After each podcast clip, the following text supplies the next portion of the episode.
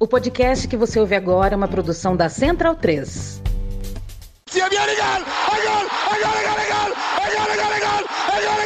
Parte Pina! ¡Sí! ¡Sí! ¡Sí! ¡Qué victoria! ¡Qué victoria! Non lo so che ha segnato, ma chi se lo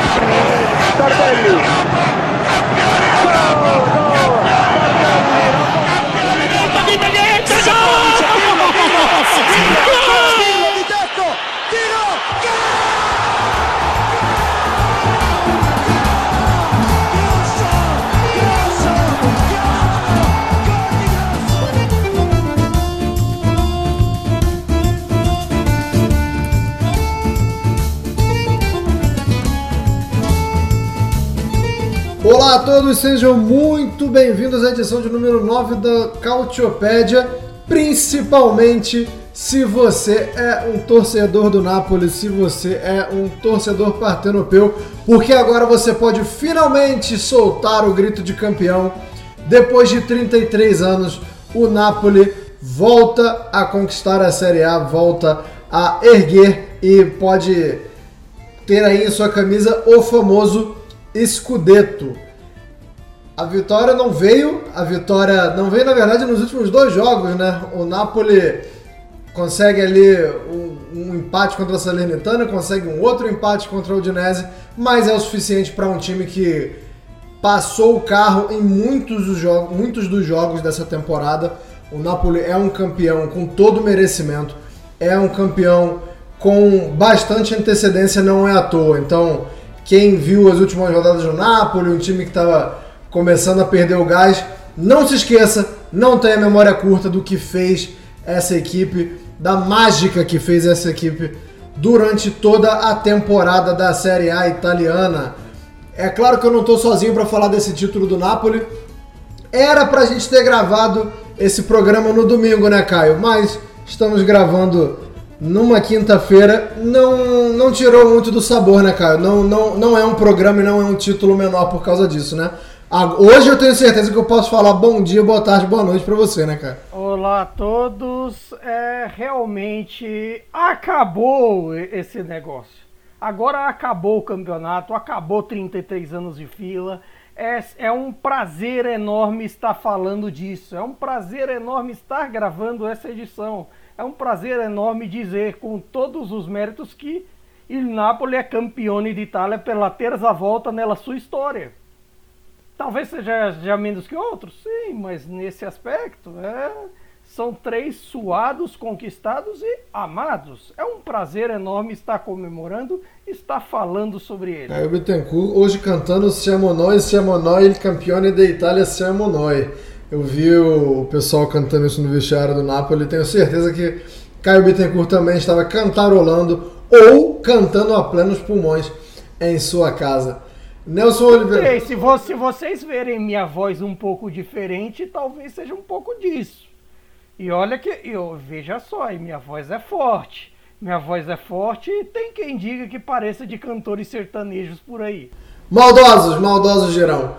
Nelson Oliveira, como eu falei, era pra gente ter gravado isso no domingo, né? Eu tava prontinho aqui no domingo pra gravar, mas Paulo Souza tinha um plano, inclusive Paulo Souza que quando acabar esse campeonato será internado numa clínica para, para adições, né? Numa clínica para reabilitação, porque o homem é viciado no empate, o homem não, não, não quer outra coisa da vida dele não ser um empate. Conseguiu é, um pouco a festa do Napoli, mas não bastante, né, Nelson? É, rapaz, o, o, o Dia tava num dia inspirado, né? E na, na, ainda teve, logo depois ainda fez uma tripleta, né? Mas é isso, a Salernitana a gente não vai falar, não vai falar sobre ela aqui, até porque é um desrespeito né, com o Napoli, falar da rival no dia que o Napoli é campeão. Então já vamos abafar esse assunto aí e vamos tratar do, do campeão italiano.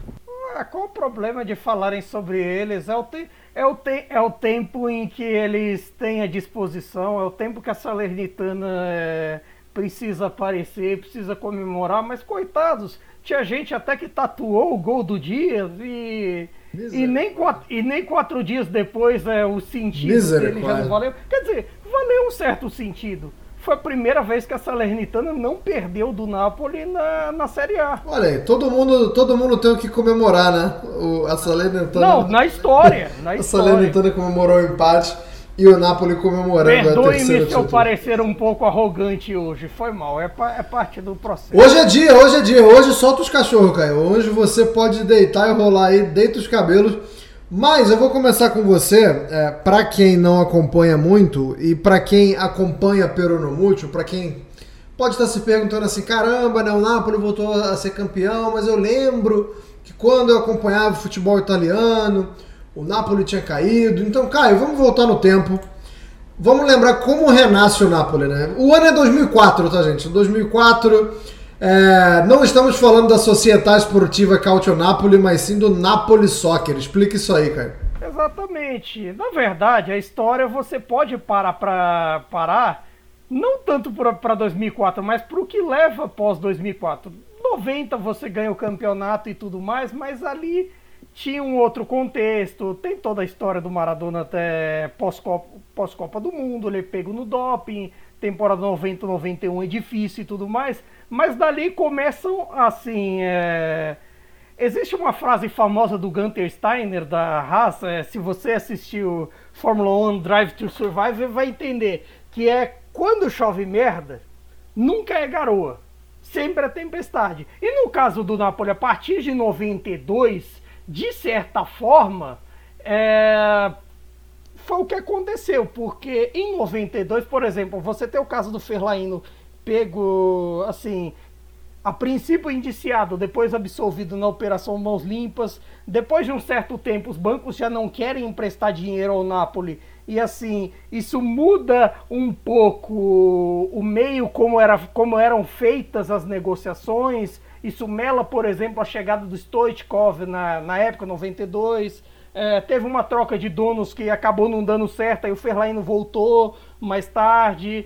É, o clube quase faliu nos anos 90 também, teve eh, que vender jogadores para se salvar, teve a famosa venda do Tiro Ferrara para Juventus, do Fábio Cannavaro por Parma, Zola por Parma, Kripa por Parma e vários outros jogadores que acabaram tendo que sair por conta da crise financeira daqueles tempos. Eram tempos muito difíceis e assim, isso acabou servindo para que o Fellaini voltasse em 95, o time caiu em 98, é assim, aquela temporada caótica com o time em último, um dos piores da história, quatro diretores esportivos, não, três diretores esportivos e quatro técnicos, e assim, o time volta para a primeira divisão em 2000, mas assim, volta e cai logo em seguida, mesmo com novos donos, é, um, Corbe, um Giorgio Corbelli que mandava Peronomútil e depois, dois anos depois, teve que ve- vender o clube porque foi preso, porque descobriram que a fortuna dele era falsificando obras de arte. Aí depois teve o, o Salvatore Inaldi que não conseguiu é, botar o Napoli de volta na Série A depois da queda definitiva em 2001 e aí em 2004 isso acaba assim, gerando a, fa- a falência em 2004, eu acabo ah, tendo o pedido de falência, que no caso da Itália muitas vezes não tem a ver com a quantidade enorme de dívidas, mas no caso o pedido de falência foi um pedido judicial em 2 de agosto de 2004. Veja só, por ironia, o aniversário do Napoli é no dia 1 de agosto de, vi- de 26, aí no dia seguinte ao aniversário é julgada a falência. E aí, dias depois, ah, Aurélio De Laurentiis, que já tinha tido uma proposta de compra rejeitada lá em 99, ele faz uma, propo uma proposta na mão dos novos donos e registra a ideia do Napoli Soccer, que era trazer de volta o Napoli, que conseguiu a tempo se inscrever para a Série C1 no- na primeira temporada, não conseguiu para abrir, mas conseguiu para a Série C1, e começaram ali o projeto, digamos, entre aspas, aureliano. E aí, naque, naquele processo, foi, foi passo a passo passo a passo nos últimos 18, é, 19 anos, já vamos para 19, 19 anos em setembro, que, começar, que começou essa cavalgada do, do Napoli rumo de volta ao topo. De volta ao topo deixado em, em 90. Agora você me fez sentir muito velho, viu? Só, só queria te falar isso. Eu nem não me dei conta. Em setembro já vamos para 19 anos da, da história aureliana no Napoli. Olha que assim, precisaram de duas temporadas para sair da para sair da C, porque teve a primeira temporada com derrota dramática pro Avelino nos playoffs. 5-6 na C, o time passeia. O time na primeira tentativa na Série B, curiosamente cruzando com o Genoa, cruzando com a Juventus naquela temporada na C, volta para a Série A e, e assim, de certa forma, vira um prêmio porque é curioso que da maioria das temporadas que o, que o Aurélio De Laurentiis esteve, esteve em Nápoles, só em duas ele, o Napoli não jogou Copa Europeia, que foi 7-8, a temporada da volta, e a temporada de 9 e 10, porque tinha ido mal na temporada de 2008-9 com Donadoni. Mas assim, é um projeto. Primeiro começou com aquele inominável lá que eliminou a Itália da Copa de 2018. Não citaremos o nome dele aqui. Dá trabalho, é ruim. Aí depois tio Reja, grande Eduardo Reja, trouxe de, vo de volta ao Napoli. E assim. É, não, esse é bom o, a trilha dele no sucesso de, é, de Nápoles, Atalanta e Lazio é infinita. Mas aí depois, depois disso veio o período do Donadoni e principalmente a era Mazzarri. A era Mazzarri, o Napoli voltou a sonhar é, com voltou a estar na Champions League, voltou a ganhar um título com a Copa Itália de 2012, voltou a disputar o Scudetto que foi em 12 13 e assim, começou a planificar o suce é, sucesso e os anos bons que tiveram com Benítez, os anos bons de, de era Sarri, e até assim, uma temporada boa do Ancelotti, se a outra nem tanto, e, e o período é, gatusiano, mas esse do Spalletti é um pouco diferente. Calma, vamos chegar lá. Eu gostei muito desse. Vamos chegar lá porque assim, é porque esse período e assim o que deu nesse campeonato é a perfeita definição da, eh, da frase clássica espaletiana usada desde os tempos do Empoli. Homens fortes, destinos fortes. Homens fracos, destinos fracos. Pô, isso aqui é uma aula de história, de filosofia, mas é importante a gente conhecer o passado para a gente entender o presente. Nelson, eu vou voltar também com você, mas nem tanto, né? O Caio já fez todo um apanhado aí, todo o fundamento para a gente conseguir agora fazer o, o, esse episódio em cima desse fundamento aí, mas eu queria voltar com você para o começo da temporada. É, é, um Napoli que tem uma, um começo de temporada com uma ruptura. É, algumas rupturas, né? Mas você tem a saída do Insigne, que era alguma coisa que nem muita gente imaginava, e, e embora não tenha sido uma saída, uma saída tão repentina assim, né? A gente já via ali um desgaste, já, já, já o Insigne já negociava há algum tempo para sair. Tem a série do Koulibaly também, que é uma bandeira, né? Que é um queridaço assim para a torcida do Napoli. É um, é um jogador que tem certeza que nenhum torcedor do Napoli gostaria que ele tivesse saído. Então, quando começa o campeonato, como que era o cenário assim? É, onde é que o Napoli estava? É, não vou dizer nas casas de aposta, mas como é que o, o Napoli era enxergado? Qual era a briga que você imaginava que o Napoli ia travar é, diante então, de tantas mudanças? É, eu e acho que quase todo mundo que acompanha o futebol italiano é, não imaginava que o Napoli iria ser campeão. Acho que nem a torcida também tinha essa impressão. É, quando o guia da Cautiopédia foi publicado, né, a gente publicou na semana anterior ao início do campeonato. É, o Napoli ainda, o Fabian Ruiz, por exemplo, ainda estava no elenco, né, não tinha sido negociado ainda com o PSG e o Raspadori e o Simeone não tinham sido contratados ainda. Então ainda era um, um elenco que tinha suas lacunas, mas que já estava muito parecido com o que ficou, né? É, até considerando que o Raspadori não jogou tanto, né? O Simeone até jogou mais, teve mais importância até do que o Raspadori na temporada. Mas é, era um elenco que a, a, acho que quase todo mundo imaginava que ia brigar e, e com muita dificuldade para tentar uma vaga na, entre os quatro, né? Uma vaga na, na Champions League. É, o elenco da Inter, que ainda, na minha opinião, ainda é o melhor ao lado do elenco da, da, da Juventus, apesar dos, problemas todos ofensivos que a Juventus tem, estavam é, na frente. O Milan era o campeão era, e estava com um, um, time muito ajeitado pelo, pelo, pelo, pelo Pioli. E tinha a Roma que com o Mourinho e com a chegada do Dybala estava bastante fortalecida. Então o Napoli é, vinha ali como uma quinta força, talvez até sexta, se você fosse considerar que o, o trabalho do Sarri estava em evolução, é, que você tinha um Lazio com um elenco é, de jogadores que já estavam bem entrosados, né? Tipo, sei lá, o, o Milinkovic Savic, o Luiz Alberto e o Immobile ali como é, pilares, né? E com reforços como o Romagnoli e o Zaccani já ali mais é, se adaptando a, a, ao time. Então o Napoli vinha bem atrás. É, acho que difícil até, tipo, obviamente, depois que fez, é, conseguiu esses reforços que eu falei do Raspadori e do e, do Simeone, ficou um pouco mais interessante ali ofensivamente.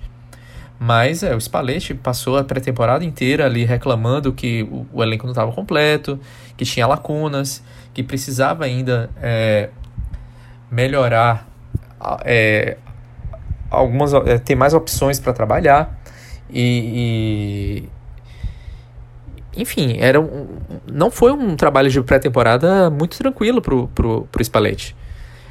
E isso acabou impactando, né? Tipo, todo mundo imaginou que esses, esses jogadores que, que chegaram iriam ter um pouco mais de tempo, iam, iam precisar de um pouco mais de tempo para se adaptar e que o, o, o, elenco não ia render assim de uma hora para outra. E aí você vai na primeira rodada, o Napoli vai até Verona, um jogo que é sempre um, um jogo é, complicado, porque o Verona tem uma rivalidade com o Napoli, e chega o Kvaratskhelia, joga pra caramba naquela partida, é o principal jogador em campo, e o Napoli ganha de 5 a 2 o Verona. Depois 4 a 0 no Monza.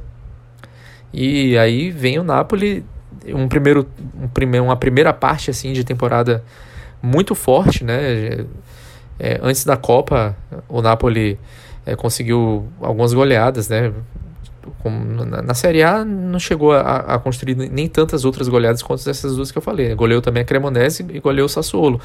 Mas na Champions League é, humilhou o Liverpool, humilhou o Ajax em plena é, Johan Cruyff Arena, né?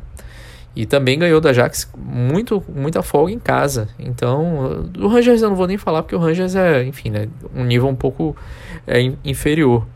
Mas era um Napoli que saiu de uma pré-temporada muito complicada para um primeiro turno muito forte, talvez até se utilizando de, de alguns elementos surpresas aí. Porque Spalletti melhorou muito alguns jogadores, né? Por exemplo, o Lobotka era um cara que já estava dentro do Napoli mas que nunca tinha jogado tanto nem em quantidade nem em qualidade quanto essa temporada, por exemplo. Então, é, você vê o Mário Rui, que é um cara que já está no futebol italiano há muito tempo, talvez a, a, a melhor temporada dele é, antes dessa que ele fez no Napoli agora tenha sido quando ele ainda era um cara que com o Sarri no Empoli apareceu. Depois ele passou pela Roma, chegou no Napoli, mas nunca tinha jogado nesse nível. Então, é isso, saiu de um, um time com muitas dificuldades, sem seus principais é, nomes, sem suas principais figuras. E é, você vê que o Di Lorenzo, por exemplo, se tornou uma figura muito importante, né? Se tornou capitão e também uma figura importante nos bastidores.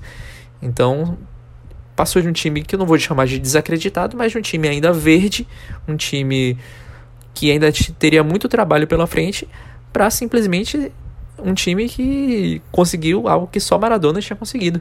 Né? Então é assim um, um feito bastante impactante, né? É. Caio, o, o, Nelson já citou aí o comecinho da campanha, né? O, as vitórias contra o Verona, contra o Monza, e aí é praticamente um turno de vitórias, né? Tem uma sequência ali que começa contra Lazio em Roma, que vai até a Udinese, que é que é vitória de setembro a novembro, é, do começo de setembro até novembro sem parar. É, mas eu queria só tirar essa dúvida com você, se tem algum jogo que vai que, que expressa o título, que fala assim, esse foi o jogo. É, eu, eu tenho um, um, palpite aqui, mas eu quero saber a sua opinião. Se teve algum, pode, pode até ser mais de um, mas se teve algum, algum ou alguns jogos em que você olhou e você mesmo descrente, você cético, você sempre pé no chão, olhou e falou assim: porra, esse, com esse jogo aqui não tem como o Napoli ser campeão. Não tem como não, não ser. É que assim, é muito complexo. É, você pode pensar de acordo com, com as cascas que vão se criando para a temporada. Porque, por exemplo, eu creio que ganhar o clássico da Lazio em Roma, a virada como foi, com o gol Kim, uh, o Kvaratskhelia jogando uma partidaça naquele dia, foi um caso. A vitória contra o Milan em San Siro uh, também foi outro caso, e até assim com uma força defensiva grande, com uma grande atuação do Mire naquele, naquele dia, e que o, e que o Napoli conseguiu sustentar a pressão e tudo mais, a maneira como ganhou alguns jogos, e aí eu citei até no podcast passado os gols do Raspadori no final, até contra Spezia, contra esse agora contra Juventus no fim, no fim. Outro de reta final foi o gol contra a Roma do Osimhen. É... Eu destaco também o 2x1 na Atalanta em Bergamo, que deu uma boa crescida com, no momento que a Atalanta estava bem. Mas eu acho que assim, o que vai ser meio padrão para todo mundo, o que vai ser aquela coisa assim que tipo a marca desse, desse momento, tanto que até o Di Lorenzo disse, disse isso nas entrevistas pós-jogo, nos vestiários com a Udinese, naturalmente vai ser o 5 a 1 com a Juventus. Porque ali foi a mensagem para o campeonato do dia assim, de que o Napoli estava muito acima do, do resto. E repare que aquele 5 a 1 aconteceu antes da punição da Juventus, nesse negócio de pune, não pune, é, o que, que vai dar até o final do campeonato, aconteceu antes da punição, que seria de 15 pontos, agora nenhuma, não sabemos, mas assim, é, aconteceu ali quando a Juventus era vice-líder do campeonato e, de certa forma, acabou por mostrar a força justamente contra uma Juventus que, assim, que foi algoz na época do Sarri, que competiu na época do, do Ancelotti, mas de, e que de certa forma também é, foi corresponsável por, por alguns dramas paralelos, que foi aquela da, da classificação para a Champions de 21-22 na temporada de, 20, de 2021, que o Napoli deixa a classificação escapar. E até citando na, nesse contexto do, da saída dos jogadores, eu acho até importante ressaltar que no começo da temporada tinha uma certa pecha de amarelão para alguns jogadores por conta de tudo que aconteceu na temporada 21-22. Que o Napoli teve chances reais de ganhar. O Napoli chega a assumir a liderança, por exemplo, em fevereiro, depois que ganha aquele jogo nos acréscimos com o gol do Fábio Ruiz contra Lazio. Aí depois é, vira uma troca de pontos enorme entre Napoli, Milan, Inter. O Milan assume a liderança, depois a Inter assume, aí fica assim. E o Napoli teve boas chances em abril e acabou por desperdiçar algumas vitórias. Teve um gol de empate do, na Roma nos acréscimos em casa. Teve a famosa derrota para a Fiorentina, quando o Napoli podia terminar a rodada líder. Em uma rodada que, eh, que Milan e Inter tropeçaram, mas que o Napoli acabou perdendo, que muita gente, por exemplo, criticou o fato, citaram, por exemplo, o Fabian Ruiz, Fabian Ruiz teve uma bola de frente para o gol e acabou não chutando, tem muita gente que é, tem até esse lance meio como, nossa, é terror, coisa e tal, e teve também a famosa derrota contra o Empoli, que foi assim a facada é, foi o harakiri para muito torcedor do Napoli. Porque assim, o Napoli estava ganhando 2 a 0 até 80 minutos de jogo, 35 do segundo tempo. E assim, para você ter mais ou menos uma noção, com a, essa vitória, a vitória contra o Empoli nessa temporada foi só a segunda do Napoli na história do Carlo Castellani contra o Empoli. Nem Maradona venceu lá, para você ter mais ou menos uma noção de como são as coisas. E assim, o Napoli toma a virada de uma maneira homérica em 10 minutos e com aquele gol bizarro do Pinamonte que o Mere vai tentar sair de jogo tran tranquilo, chuta em cima dele e faz o gol. E assim, depois daquele jogo, ficou uma pecha de amarelão para muita gente. Assim, alguns jogadores, de certa forma, tem quem olhe torto. Por exemplo, o Insigne. Embora o Insigne seja um ídolo da torcida, tem torcedor que olha meio assim. Ele não é tão decisivo assim. Ele não é lá essas coisas. Talvez quando precisou dele não, não foi lá isso. Ele talvez não fosse um bom líder. Inventasse um monte de coisa. E assim, mesmo com isso tudo, você tinha uma certa coisa assim de desânimo. E o desânimo abateu naturalmente porque assim, muitos dos reforços não eram bem conhecidos. Se você for parar o Varatskhelia assim, Pra, ser sincero, eu assim, eu sabia do Kvaratskhelia por duas pessoas que me, me repassaram. Dois queridos amigos. A, dois queridos amigos lá dos tempos de Futuri. vou até citar o Henrique Matias, que já esteve com a gente lá no outro podcast.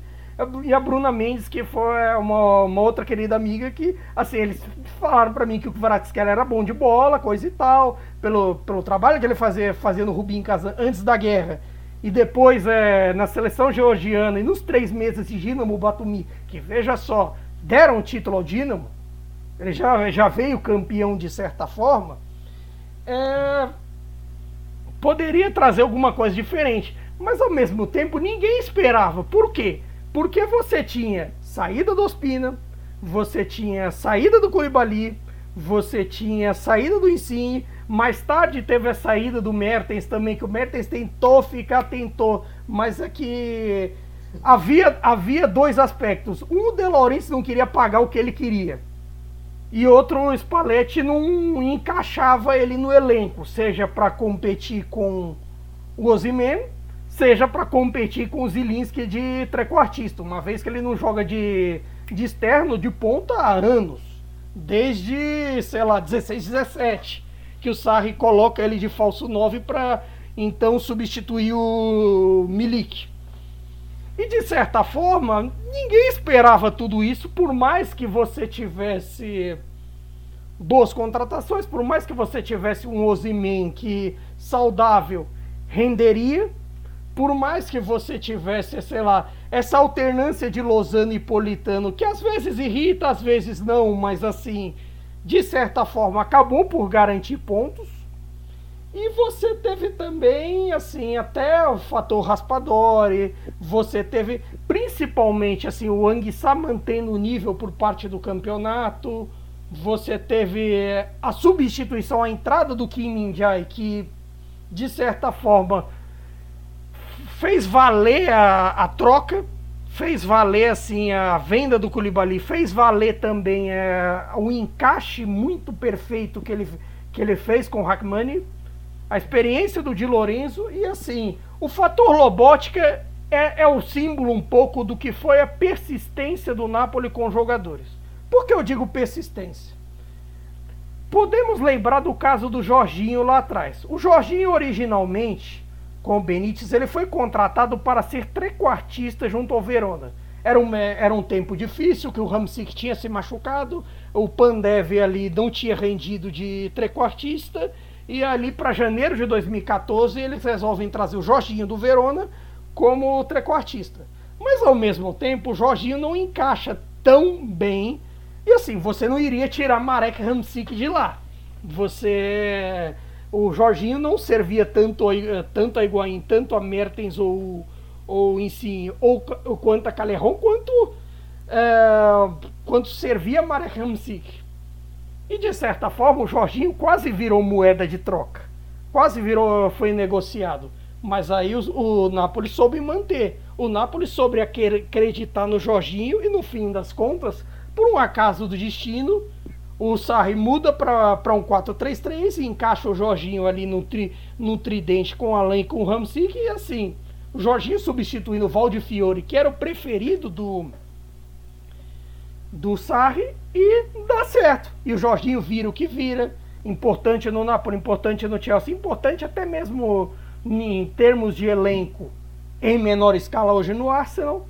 E assim, eu, onde eu quero chegar? O Lobotka foi caso similar O Lobotka chega meio patinho feio em janeiro de 2020, porque, de certa forma, um dos pecados que ajudou a acelerar o fim da era Ancelotti, além dos problemas do motim e de tudo aquilo mais, foi a ausência de registas. Desde que Jorginho e Diawara saíram, o Napoli não tinha um, alguém para fazer aquela função. Foram contratados o Deme e o Lobotka. E de certa forma, assim, a princípio, o Spalletti, é, é, tempos depois, até testou o Demi primeiro, mas aí o Demi se machuca, entra primeiro o Anguissá e aí depois da saída do Fabian vira Anguissá e Lobotka. E assim, o Lobotka, nos tempos de Gattuso, ele era descartável. Ele não entrava no jogo, tinha uma certa fama até que ele estava meio gordinho, que ele, que ele andava é, em Nápoles meio acima do peso, que não sei o que, que não sei o que lá. E no fim das contas, o Gattuso saiu, o Lobótica de descartável passou a ser utilizado, o Spalletti encaixou ele no time e ele virou o que virou. Virou uma peça vital para o Napoli, virou, virou uma peça que encaixava muito bem como um dos registas do, desse esquema 4-3-3 do Napoli que trabalhava muito bem com o Anguissá, que trabalhou muito bem com, é, com o Zilinski ao longo do campeonato e que deu uma certa dinâmica a todo esse processo. Que embora, assim, até para não perder a cornetada, eu senti um pouco de falta desse meio campo nessa reta final do campeonato. Calma. Calma, que hoje não é o dia. Hoje não é o dia. Não, sim, não. É para é vocês é, perceberem que, assim, que embora eu esteja fora de si, ainda tem um pouco de mim um pouco do ranzins aqui dentro de mim. Sem, são dois Caios. Você tem o anjinho e tem o diabinho. Pera aí, calma aí. Hoje não, hoje não, como hoje diria sim, Machado. Hoje sim. Nelson, e eu queria que você falasse. É, é, é, importante fazer essa pergunta porque a gente vive hoje uma era em que tudo é. tudo se tenta desmerecer. É, por incrível que pareça, tem essa galera que eu já citei no, no, no, começo do programa que vê o Napoli perdendo a força e perdendo um pouquinho de gás no final e já começa a falar besteira. Mas é, botando numa equação assim, eu queria também que você falasse sobre como outras equipes não tiveram, não estiveram no seu melhor né, nesse campeonato. Claramente a gente tem elencos aí que poderiam ter feito mais e o quanto isso entra na conta desse título do Napoli, porque o Napoli jogou um absurdo durante muitas temporadas. Mas eu queria que você tentasse fazer aí um, um balanço ou, ou, ver se dá para é, falar alguma coisa do, das outras equipes, se, se teve realmente essa questão de, de que o Napoli ganhou, mas, sabe, essa galera que fica tentando procurar um asterisco, fica tentando fazer um, um, um não sei, um meia-culpa assim, com outras equipes. Eu queria saber sua opinião sobre o, o quanto, quanto isso influenciou ou não no título do Napoli. É, se você acha que não importa se outra equipe fosse melhor, o Napoli ia passar o carro do mesmo jeito. É, antes eu queria só ressaltar que é muito curioso ver que o Lobotka é o eslovaco campeão com o Napoli e o Hamsik que é um dos maiores jogadores da história do Napoli, também eslovaco, não ganhou o título com o Napoli, né? Mas enfim, é... eu sou da opinião que o campeonato teria sido muito mais difícil para o Napoli se algum time tivesse mais próximo. É, eu acho que esse time ele é um time inexperiente, não tinha nenhum campeão italiano no time. É a primeira vez em 70 anos que um time ganha uma, a Série A sem ter nenhum jogador é, no elenco que já tinha, já tinha sido campeão italiano antes. É, é, se eu não me engano, acho que pouco, poucos jogadores já tinham sido campeões é, nacionais em outros é, campeonatos também. Então era um time que assim que a gente podia dizer que era um... cinco ou seis mais ou menos. É, né, Poucos, né, tinha... assim tinham sido campeões nacionais e ainda assim era tipo muito campeonato periférico. Kvaratskhelia é campeão na Geórgia, o Kim Min-jae foi campeão na China com o Beijing Guan, até numa temporada que o Renato Augusto teve. Uh, se não me engano, um caso ou outro assim, e ainda assim era muito assim não tinha, por exemplo, campeões de grandes ligas lá. Assim, se você é, pensar nas cinco grandes ligas, Itália, França, Alemanha, Inglaterra e Espanha. É, não tinha. Era o Lozano, né? Assim, casos que bem o, periféricos. Que... Era casos bem periféricos.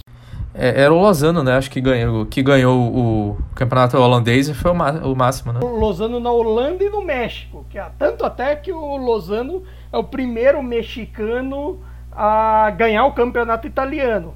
Inclusive até agora o México é o primeiro país da CONCACAF a ter tipo um jogador campeão em cada uma das cinco grandes ligas.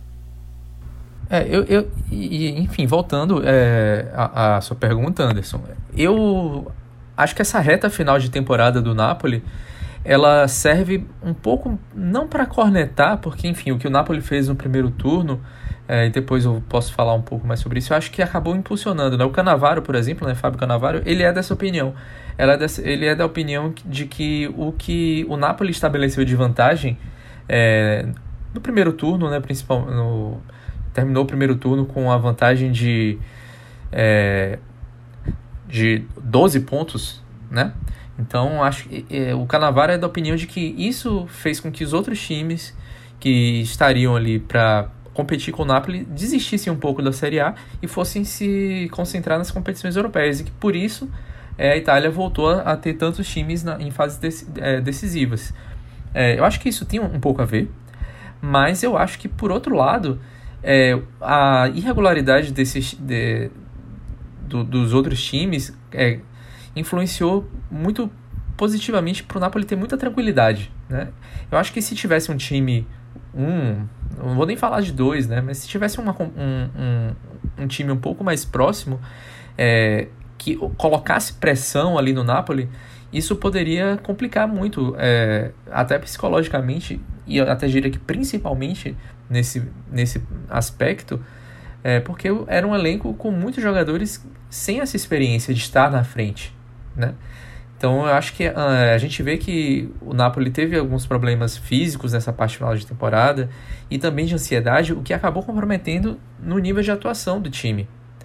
Então se, eh, talvez se tivesse é, sido submetido a, a mais estresse por mais tempo, talvez é, fosse um pouco mais complicado para ganhar. Eu não diria que não ganharia. Eu não acho que isso é, acontecesse. Eu acho que o Napoli teve muitos méritos, porque jogar na frente e não escorregar também dá trabalho. Porque você pode, você pode relaxar, você pode é, simplesmente achar que já está tudo ali definido.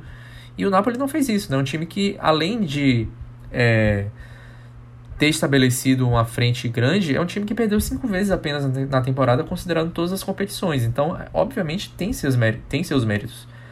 Mas é, eu já era dessa opinião antes e, e, e, acho ainda que o campeonato seria muito mais disputado se a, essa diferença é, que o Napoli conseguiu colocar ali de que agora já é de 16 pontos, né? Se não tivesse sido por tanto tempo tão grande assim, se tivesse ficado até na casa dos oito, que não fosse aquela vantagem assim é, muito extremamente expressiva, né? Que é, obviamente, oito pontos já é uma vantagem expressiva, mas não, não, não dá nem para comparar com o que o Napoli fez, né? Porque a gente já está falando que o Napoli vai ser campeão italiano é, praticamente desde, desde a. De, acho que talvez até da. Antes da parada da Copa do Mundo já se colocava o Napoli como potencial campeão, porque a vantagem já era muito grande no início. Né? Então foi um primeiro turno muito forte né? E, e, isso influenciou totalmente nos rumos do campeonato. É, mas eu ponho muito na conta, sim, principalmente de Inter e Milan. Não, não vou nem falar muito da, da Juventus, porque o, o apesar de o elenco ser forte, o Alegre não, não, não conseguiu, desde que voltou, jogar bem. Né? É, então, gente, apesar de ser um time que é, também é, não vinha perdendo muito, né? começou a perder bastante é, agora nos últimos meses. Também teve a punição. É, mas enfim, principalmente Inter e Milan poderiam ter dado, ter dado uma pressão maior. Eu não acho que teriam conseguido ganhar, mas teria sido mais, muito mais divertido pra gente. É, que é, tá aqui é, como amantes do futebol, né? É, para acompanhar um campeonato mais pegado, né? O campeonato continua pegado ali do, do segundo ao sétimo lugar, tá bem pegado. Mas em termos de disputa de título. Diria. Assim, é, vou até discordar desse aspecto, porque eu diria que, assim, em termos desse campeonato, até comparando com as pontuações da temporada passada, o Napoli é que saiu diferente. Porque se você for prestar atenção na, na toada dos vice-líderes, na toada do G4, porque, assim, na 33 temporada da... 33 rodada da temporada passada, o Milan era o líder com 71, o Inter é, vice com 69, o Napoli com 67 e a Juve tinha 63. Curiosamente, os mesmos 63 que tem hoje, ao fim da 33 rodada, é, um ano depois. Quer dizer, de certa forma, assim, a Inter só os 9 a menos de diferença e o Milan tem. Deixa eu ver. Sou, sou ruim de conta, poucos de, de diferença também. Então, assim, de certa forma, a toada de liderança, de disputa assim, manteve. É que o Napoli manteve um pouquinho mais. Foi um pouco mais de diferença, assim. Para comparar mais ou menos, em termos assim, para pegar 21 de referência, na 33 de 2021 a Inter tinha 79. Assim, era um campeonato mais assim, digamos, parecido. A Inter não chegou a dominar naquele momento a Inter do Conte. Tanto que teve a, a disputa ali com o Milan do, do Pioli ali ali para fevereiro a, o que era o Milan líder vira Inter líder. E, então, de certa forma, eu creio que assim, que os Milan, Inter e Juventus acabaram se mantendo. Mais ou menos assim, a mesma faixa que estiveram, a mesma difusão de forças que tiveram. E o Napoli acabou por, é, por sair além do normal. Mas eu acho que tem uma coisa assim. Eu lembro de ter comentado assim, paralelamente com alguns amigos, até comentei com com o meu, meu parceiro Leonardo Bertozzi também, tipo, que a grande, a grande vantagem para esse Napoli, curiosamente, seria a parada para a Copa do Mundo. Por quê? Porque o Napoli só teve cinco, cinco, seis convocados mais ou menos, e assim, na prática nem todos eram titulares. E de certa forma, se você for olhar a trajetória dos vice-campeonatos do Spalletti, todos aqueles problemas que ele teve no passado, tinha um ponto em comum. Sempre era por conta dos resultados de dezembro. Sempre as dificuldades aconteciam em dezembro ou até mesmo nesses meses de abril e maio, porque nesse aspecto tem muito a ver com o físico. o, o físico dos times do Spalletti parece que assim, eles joga bastante força é, com tudo nos primeiros meses, mas assim não consegue dosar tão bem, por exemplo, depois que volta de uma data FIFA. É, de certa forma, há uma certa dificuldade, tanto que até o Spalletti reclamou dessa última data FIFA por conta disso. E nesse aspecto, assim, se você lembrar de, de novo de 2021, o Napoli quebra a cara com muitas lesões, ali tinha até espectro de Covid, quando naquele mês de dezembro, é, por exemplo, perde para Atalanta em casa, perde pro, pro Empoli em casa e perde de uma forma bizarra pro Spezia em casa, em que o time literalmente não toma chute a gol, perde por um gol contra do Juan Jesus. Então, assim, você tem muito disso também. Da dosagem do elenco, assim, da maneira como foi esse campeonato, que assim é particular e dificilmente vai se repetir por razões óbvias, ainda mais levando em conta que daqui para frente teremos um calendário mais atribulado ainda, 20, 23, 24 será o, sei lá, It's the end of the world as we knew it. Então, é, eu acho é que na, na, a questão de pontuação, de fato, é, são, são fatos, né? Você, que você trouxe. Mas de performance, Inter, Milan e. A Juventus nem tanto, mas Inter e Milan, uma performance muito diferente. Apesar de ter a pontuação parecida, né? Você vê aí uma Inter tá no G4 com 11 derrotas. O Milan, campeão italiano, empatou até muito, mas tem sete derrotas. Ele vem de um, de um ano de campeão e outro ano de briga pelo título e, e passa para um ano de, de que perde muito e principalmente de que são times que não convenciam, né? Eu acho que isso, é, em termos de é, anímicos, facilitou muito a vida do Napoli, porque o Napoli durante muito tempo era considerado o único time que estava jogando bola, né? No, na, na, Itália. Eu acho que isso também fez muita diferença. E, mas aí, é, eu realmente não acho que o, o resultado ia ser diferente, não. Eu acho que o Napoli é, ganharia o campeonato, mas talvez tivesse mais dificuldade. É, eu só, só, só ponho nesses termos. Eu acho que o Napoli, de fato, foi o único time confiável.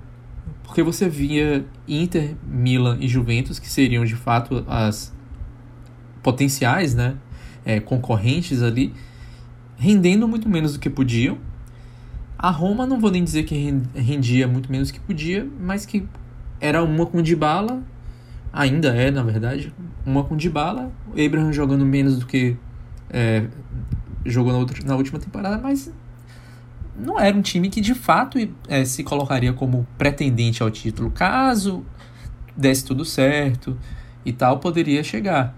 Mas a torcida não, não, não, não, não se é, colocava como como uma, de fato pretendente, né? Eu acho que são esses aspectos eh, só que acabaram é, dando uma força para o Napoli.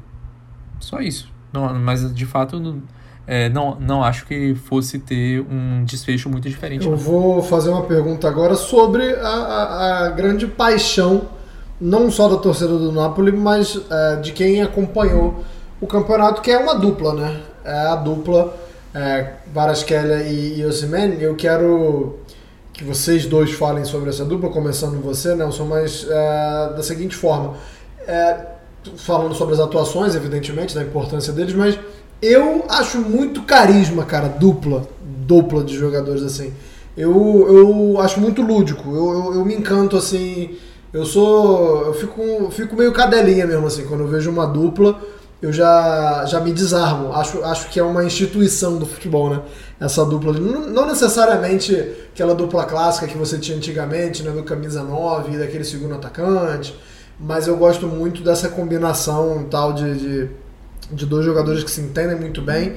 É, queria que vocês falassem também, até porque é, Napoli teve uma grande dupla, né? E eu acho que não, não pode, a gente nunca pode comparar de dupla, porque uma dupla tem o Maradona e só por isso já acabou, né? O assunto. A discussão já acaba. É, uma dupla tinha o Maradona. Ponto. Mas eu queria que vocês falassem assim, se vocês também têm essa, essa coisa meio romântica que nem eu, ou se eu sou bobo mesmo. Mas queria que você começasse, nós falando de, de Varasquela e Osimhen. É, vou aqui parafrasear o, o nosso querido Roman Roy, né? Não sei se vocês que estão aí nos ouvindo assistem Succession, mas enfim, até falei errado, né? Succession, mas enfim. É, é, enfim, em determinado ponto da temporada ele fala que dois é sexo, três é um, uma suruba com um monte de hippies que ele não é hippie não. Mas enfim, é mais ou, mais ou menos isso, né? Tipo, a dupla para você, né, Anderson? É um bromance você curte, mas três aí também já talvez já seja demais, né? É. Enfim, é, é, importantíssima né, a dupla é, Ozimen que para Tskelia, né? Se você, se você for olhar a lista de artilheiros do campeonato, o Napoli é o único que ali entre os maiores artilheiros, cinco maiores artilheiros, tem dois nomes, né? O Ozimen, que é o artilheiro do campeonato, e o Kvaratskhelia, que tem 12 gols, né? 10 a menos do que o, do, do que o. E é, eu muita gente fala que o Kvaratskhelia foi o melhor jogador do campeonato. Eu tenho um, um, uma certa discordância em relação a isso. Apesar de o Kivara ter ganhado né, três, três vezes o, o prêmio de, de melhor jogador do mês, né? Eu acho que o Ozimen foi mais importante, na minha opinião. É, o, o Kivara disse que ele foi, o, foi a surpresa, né? Assim, o, o cara que chegou lá mostrando que podia jogar em qualquer lugar. Tanto faz se ele estava jogando no Campeonato Russo e depois veio da Geórgia e pouca gente conhecia, que ele ia jogar onde. Enfim, o talento dele era, era o suficiente. Mas eu vejo o Ozymen como um, um ponto assim fora da curva na temporada do Napoli, né? É, resolvendo muitos jogos.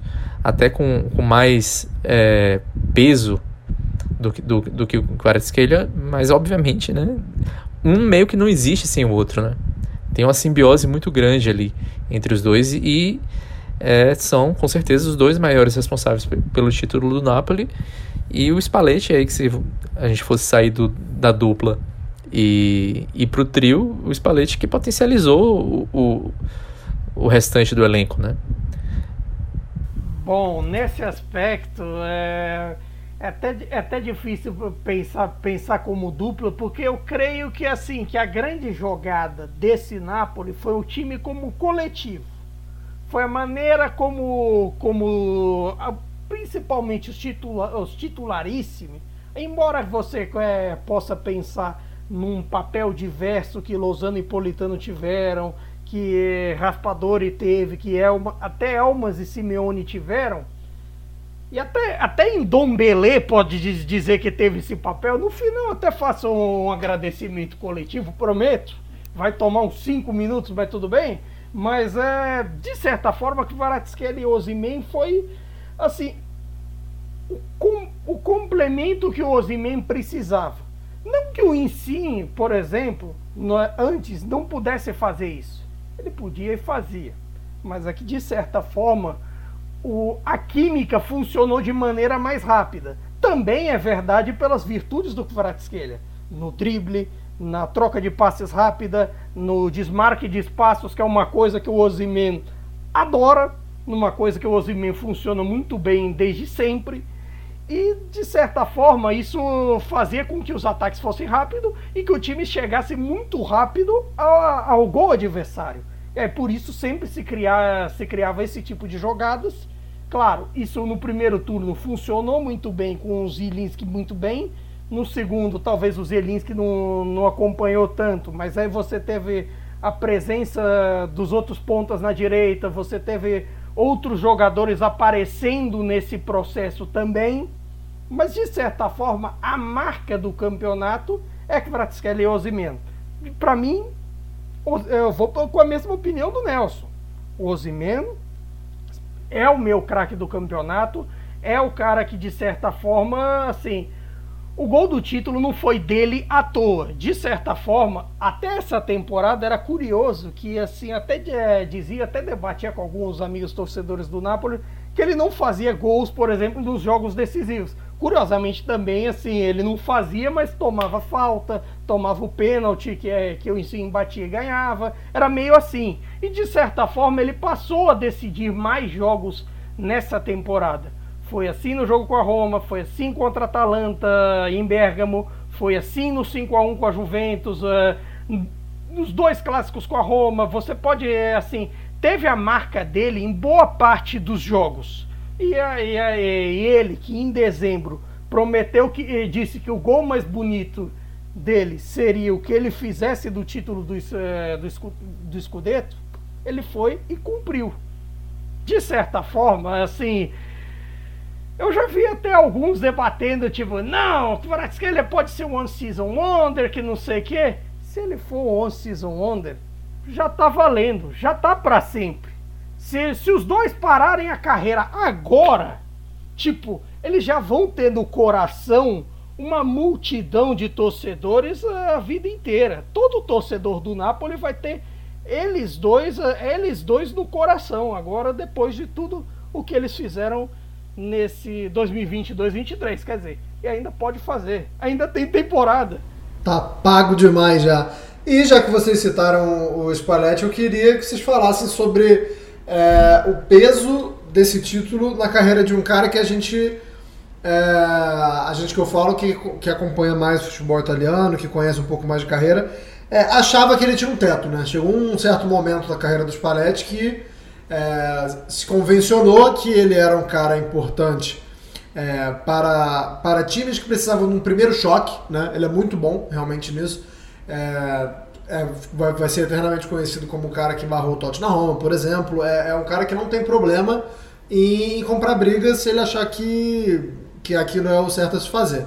Mas a gente via muito os Spalletti como esse cara e um cara que ia te entregar uma vaga na Liga dos Campeões é, com quase 100% de certeza, né? É, mas parava por aí.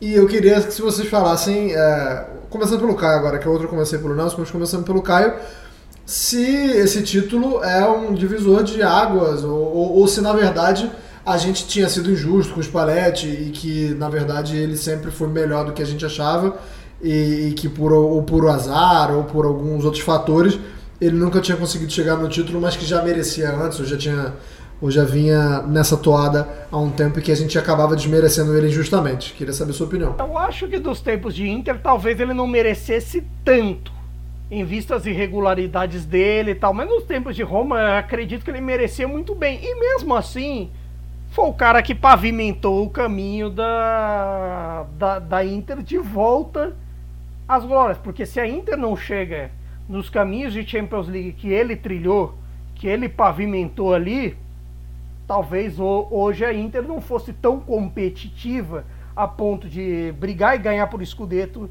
de estar em finais de Copas, de, eh, de estar em semifinal de Liga dos Campeões, porque de certa forma foi um processo. Não se construiu do dia para a noite, embora o trabalho se tivéssemos o trabalho do Conte e esse trabalho, essas loucuras de meu Deus de, de Simone Inzaghi. Mas assim, nesse aspecto é curioso que ele, você cita a briga comprada com o Totti, basicamente ele comprou com uma também, que foi o fator Mertens. O fator Mertens foi, foi uma compra de briga. Tudo bem, nesse aspecto, você pode dizer que teve o apoio, por exemplo, do De Laurentiis. De Laurentiis, de certa forma, meio que comprou algumas situações para ele. Mas, de certa forma, também, ao mesmo tempo, ele ficou uma, uma coisa assim, até meio comprar briga com a torcida em alguns aspectos. Por exemplo, a questão do goleiro jogar com o pé. Tem muita gente que, assim, quando vê a bola pegar no pé do Merê, tem pavor. Porque, assim, eu até brinco que traz memórias de guerra por causa daquele lance com o Empoli, de alguns outros problemas, porque o Merê não é um goleiro assim que, vo que você pense que é um goleiro muito bom com os pés, como, como foi o, o Reina no passado com o Sarri, e como virou o Ospina a, a partir do primeiro do trabalho do Gattuso, depois com o Spalletti. Essa foi uma briga que o, que o Spalletti comprou sozinho. O Spalletti comprou essa briga para defender o Merê de certa forma lá atrás. O Merê com, com uma pré-temporada que ele falhou bastante, que ele teve muitos problemas, ele conseguiu bancar o Merê até quando chega um veterano junto, que era o Sirigu, que a princípio jogou os seis primeiros meses no Napoli, tem sua participação, é também um campeão italiano, mas agora está na Fiorentina e de certa forma e de certa forma é outra pegada, é outro sistema, é outra situação que ele aguentou. O Spalletti tem essa coisa do midiático, o Spalletti tem essa coisa de com, comprar briga quando necessário, de, de dar um choque, de assim, de certa forma, ele merecia estar nesse lugar que chegou.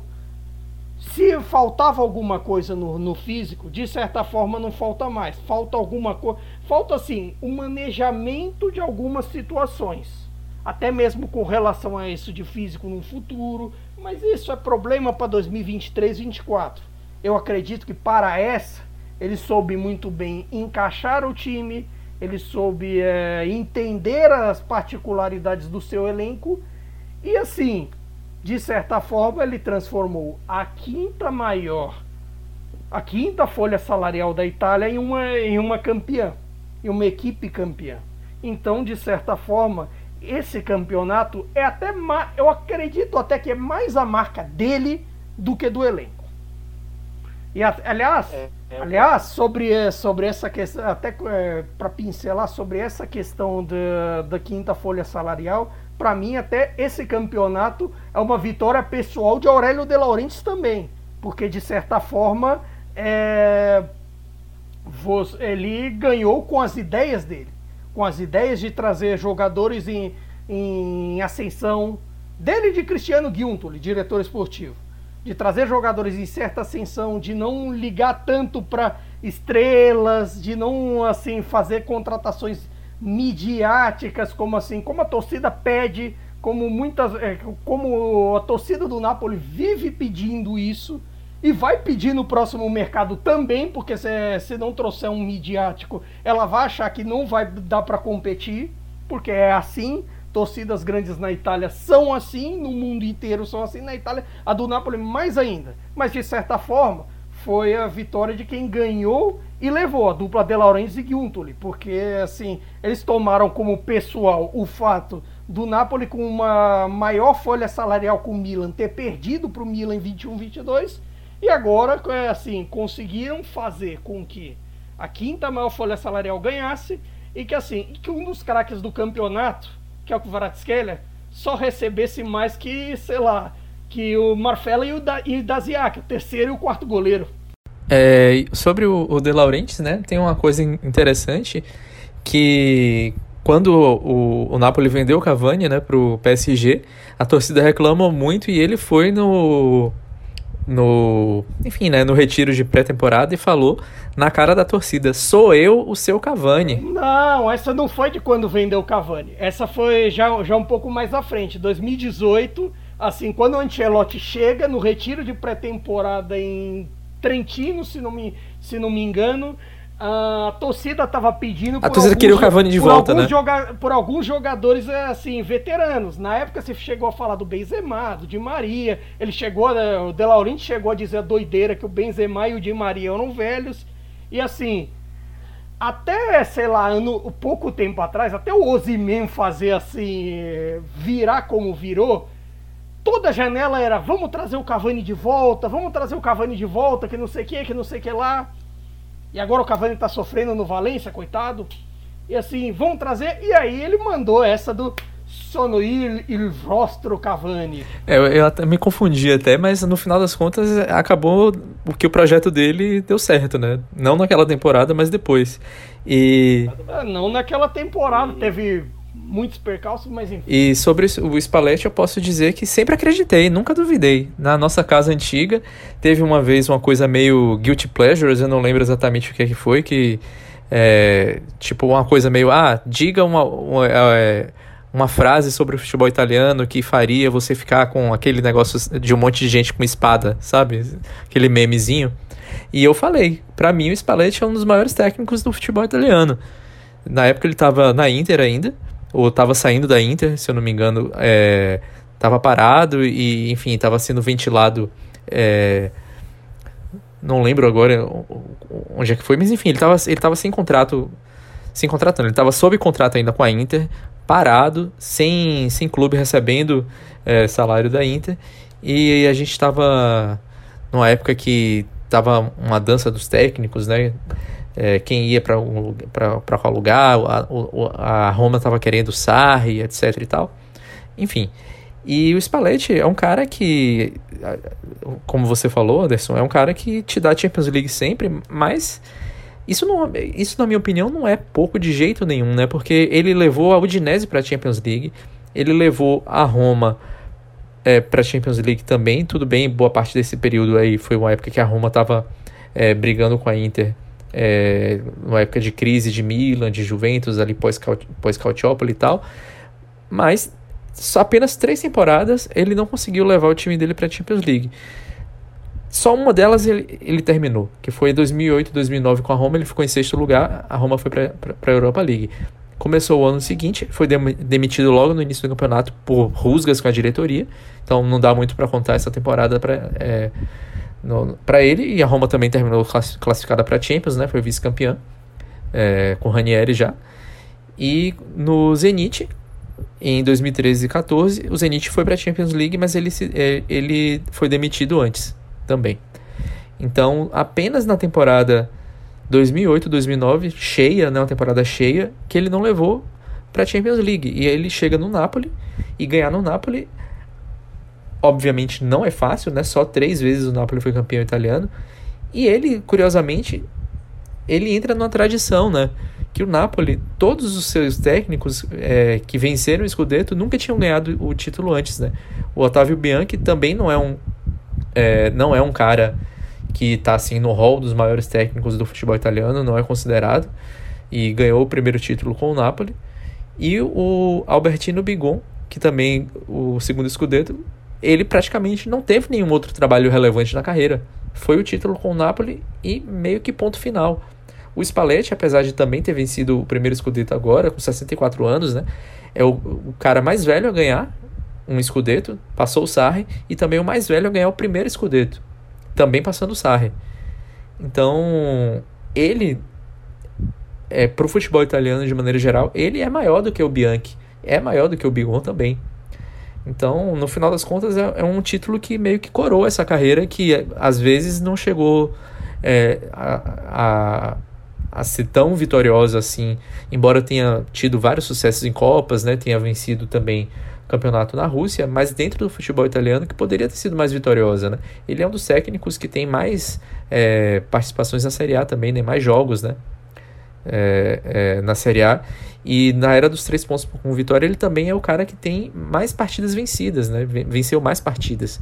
Então faltava um pouco mais de reconhecimento, porque faltava esse título. E agora acho que ele pode é, meio que não vou dizer que se aposentar, então, porque ele tem uma carreira ainda pela frente, mas pode é, se aposentar com um pouco mais de respeito, né? De, de reconhecimento. Tem que respeitar o Caracone.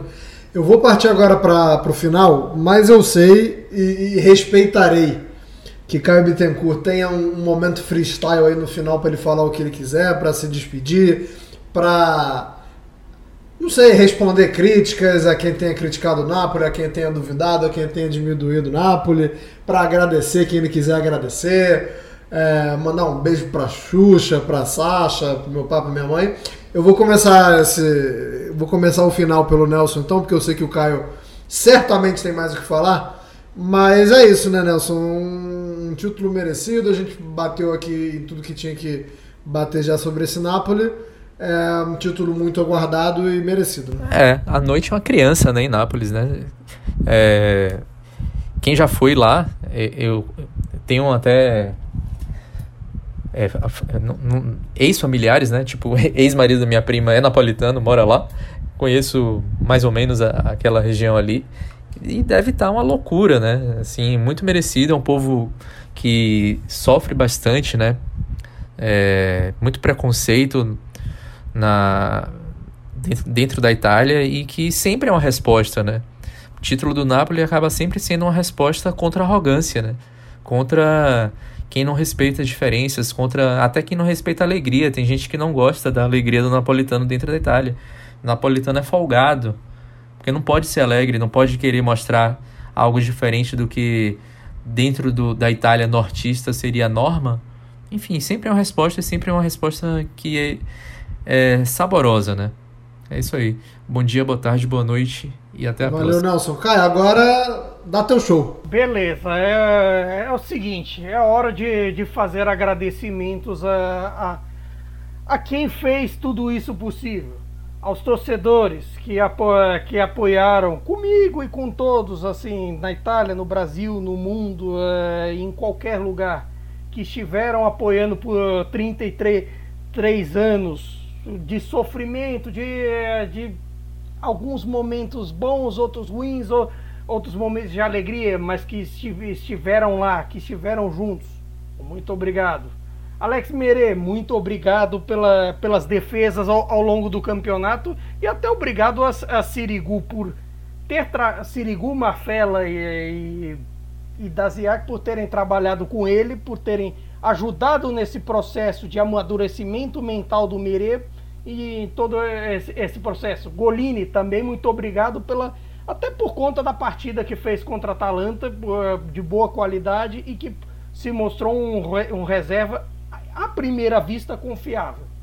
Aos defensores, muito obrigado a Di Lorenzo, ao capitão Di Lorenzo, que assim dispensa apresentações. Uh, a tudo que fez de positivo é, no ataque e na defesa. Muito obrigado a Kim Min-jae e, e, seu, e seu espírito guerreiro, seu espírito de, de roubada de bola, de bons posicionamentos. Obrigado a Hakmani por conta da, de, também dos seus bons posicionamentos, da, da, das suas jogadas pelo alto e de todo, tudo que há de positivo. Mário Rui, por conta da sua evolução né, ao longo do campeonato. O Zanoli, por conta do, do seu crescimento enquanto esteve em Nápoles e vem de, tendo crescimento também na Sampdoria. O Berezinski, que também serviu para ser um reserva altura, não jogou tanto. Agradecer também ao Oliveira, que, que foi uma, uma opção responsável, uma opção correta e que vem evoluindo bem também na lateral esquerda. Ao Anguissá, que, que foi um dos grandes do meio campo na temporada e que vem sendo. Ao Lobotka, grande história de, de reascensão de quem não desistiu ao Zilinski, que também não desistiu nesse processo, um dos mais veteranos do elenco e que teve seu papel importantíssimo. Ao dispensa apresentações sobre sua magia. Ao Ozyman, dispensa apresentações sobre gols. A Lozano, tem, tem suas burradas, tem seus problemas, mas tem seu valor também. É campeão e é merecido. Ao Politano, que também é, fez das tripas coração para estar aí. Cres, é, um sonho que lhe foi negado lá atrás, quando, uh, quando o Sassuolo negou sua transferência para o Napoli, e que agora acontece também ao Raspadori, que, que logo na primeira temporada traz a sua experiência de campeão de Euro e, e colabora com o título. Ao Demi, ao homem que lá atrás, embora não tenha jogado tanto, foi, foi um homem que largou o Leipzig líder do campeonato naquele momento, para um Napoli em crise porque queria jogar no Napoli. Ao Juan Jesus, pela experiência que trouxe ao Napoli e por ser confiável nas horas decisivas. Ao Ostigar, que tem tido uma boa ascensão ao longo da temporada. Aos jovens, ao Zedadica, ao ao Zedadica, ao Gaetano, ao Zerbin, que quando entraram corresponderam. Muito obrigado a Tiolito Simeone, que foi um carrasco do passado, que muita gente lembra dos três gols dele contra o Napoli em 2018. Ah, muito obrigado. E, uh, e, a todos, e a todos vocês, muito obrigado, principalmente a Luciano Spalletti. Homens fortes, destinos fortes. Homens fracos, destinos fracos. Vou cornetar vocês? Vou. Mas todos vocês, até mesmo em Dom Belê, que, é, foi motivo de crítica, mas também tem seu valor pelo crescimento é, com, como meio-campista, pela, pela força defensiva e até mesmo como bom papel na troca de passes, tem o seu valor. Se eu esqueci de alguém, talvez é, talvez ele que venha me contestar. Mas nesse aspecto, fora isso, também a polivalência do Elmas que, que, que vale dizer que, que teve seu papel eh, tanto no meio quanto, quanto na ponta e tiveram todos os seus valores, mas principalmente a Luciana Spalletti. Homens fortes, destinos fortes. Homens fracos, destinos fracos. Irei cornetar todos vocês? É claro. Mas todos vocês agora ganham espaço no meu coração e no coração de toda a torcida do Napoli por encerrar uma, uma incômoda fila. Agora todos vocês estão no panteão dos campeões de Itália. Para sempre. Ninguém mais tira. E um muito obrigado a todos que escutaram a gente até aqui também. Muito obrigado a Central 3. Voltamos ainda, hein? O campeonato já tem dono, mas não acabou. Temos ainda italianos aí a dar com pau na Europa. Então essa não é uma despedida dessa temporada, muito pelo contrário, a gente volta daqui a pouco para falar ainda, como o Nelson falou durante o programa, muita briga pelas, pelas posições ali, pelas vagas europeias. Ali no rebaixamento não tem tanta briga assim não, mas tem. Tem. Se olhar, se olhar, se olhar direitinho, Agora, tem. o rebaixamento mas... tem Spezia e Verona iguais. E atenção, vale de olho, eu até brincava com o it ain't over till it's over, agora mais ainda. E tem uma coisa que pode complicar. Por exemplo, Spezia e Verona, agora, até o fim dessa gravação, estão empatados em pontos. Se empatar em pontos esse ano, não tem critério de desempate, não, meu amigo. É jogo extra. É a Série A do jeito que a gente gosta. Paredio nesse ano, então não adianta saldo, não adianta vitória. É, como diria um amigo meu, é a hora que o frango cisca pra frente, meu irmão. Se tiver dois times empatados na Série A italiana, a gente vai falar sobre muito é, do que vai acontecer. Tem muita coisa ainda para rolar e a gente volta em duas semanas Arrivederci e tchau.